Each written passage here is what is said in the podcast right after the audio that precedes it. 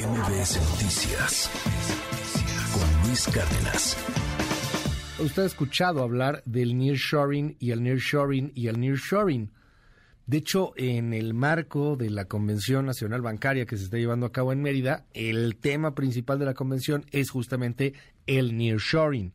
Pero ¿qué es el nearshoring? Y sobre todo, ¿cómo podríamos aprovecharlo en este momento tan particular que está viviendo el planeta?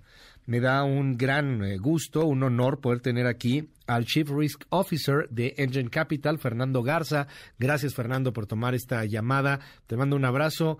Cuéntanos un poco sobre el nearshoring y cómo creo, espero equivocarme, pero creo que se nos está yendo esta oportunidad de las manos. Estamos perdiendo grandes oportunidades de negocio. Fernando, cuéntanos. Sí, claro, Luis. Este, mira, eh, primero ayudar nada más a definir muy rápido lo que es el nearshoring. El nearshoring es la relocalización de parte de la producción de algún eh, productor eh, en localizaciones que los ponen más cerca de su mercado destino. Y todos conocemos que el mercado más grande del mundo es el mercado americano. Y también recordará el auditorio que eh, tenemos algunos antecedentes finalmente que están detonando este fenómeno del nearshoring yo destacaría tres primordiales. El primero, México es el país con más tratados eh, comerciales en el mundo. Y en esta nueva versión de nuestro tratado de libre comercio, el TEMEC, no se establecen reglas de origen entre los países miembros y para poder cumplir con ellas, pues está habiendo una migración finalmente de algunas producciones algunos de estos países que somos miembros del tratado. Primera eh, tema. Segundo, hay un conflicto comercial que cada día es más evidente entre Estados Unidos y China. Y tercero, todos vimos en el 2020-2021 pues, las afectaciones que hubo en las cadenas logísticas a raíz del COVID-19. ¿No? Aparecieron esos problemas de logística y con eso un repunte en el costo de transporte que finalmente de traer productos del sureste asiático, de Asia, hacia Estados Unidos. Todo esto es un caldo de cultivo que está empujando finalmente muchísimas inversiones que pueden llegar a México y nosotros convertirnos en ese hobby industrial que ayuda, ¿no? Ya, ya somos un hobby industrial sin duda fuerte, al rato lo mencionabas, del porcentaje de exportaciones que tenemos, pero es un hobby industrial para poder producir más y, llevar nuestra producción hacia México. A ver, dime algo, en, en, este, en este tema con, con, con, estos puntos, nos dabas tres puntos particulares que tiene nuestro país el asunto de las cadenas de suministro, las cadenas logísticas, el hecho de que tenemos un tratado abierto con los Estados Unidos y con varios otros países del mundo, pero seamos francos, el, más importante, nuestro socio principal, pues son los Estados Unidos. Tenemos la gran posibilidad de ser un hub industrial. ¿Lo estamos siendo, Fernando, o, nos falta algo? ¿Necesitamos algo para poder alcanzar este tipo de, metas, este tipo de cuestiones? De pronto uno piensa que pues estamos perdiendo oportunidades de oro, insisto. Sí, claro. Mira, yo, yo quizás quisiera ser muy equilibrado en este tema. No, no demeritaría en lo absoluto pues, las grandes inversiones finalmente industriales que se han anunciado, por ejemplo, recientemente la planta de BMW para generar este, autos eléctricos en la zona del Bajío, en San Luis Potosí en particular, el reciente anuncio de Tesla para producir también autos en, eh, Nuevo León.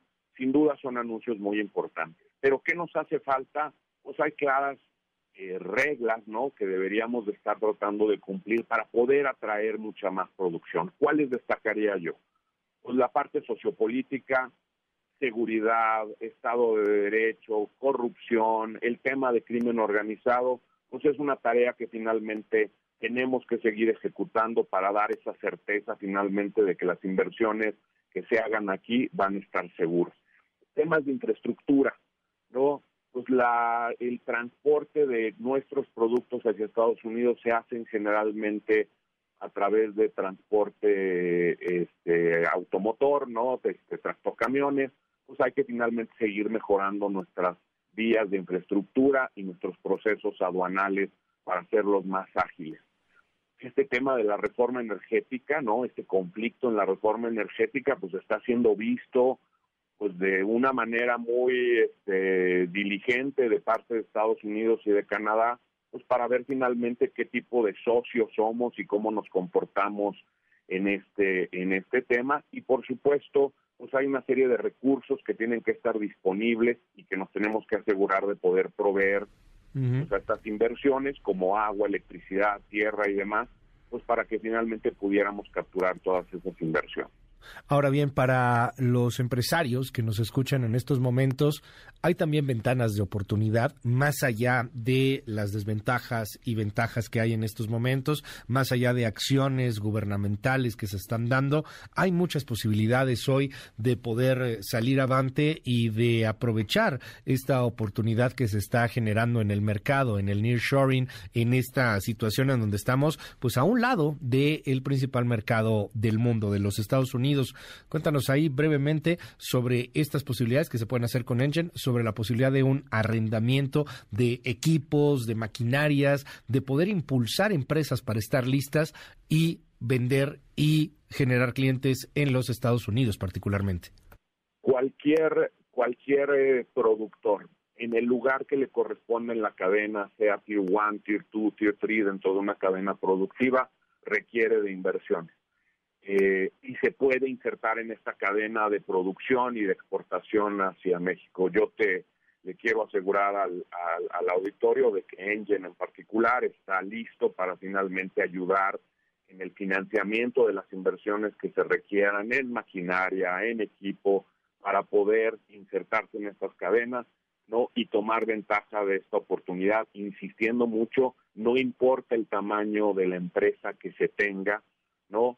Este, todos podemos tomar alguna ventaja de esta oportunidad y Engen está listo para ayudarlos a través de nuestras figuras de arrendamiento, este, factoraje, créditos simples, comprenda, etcétera.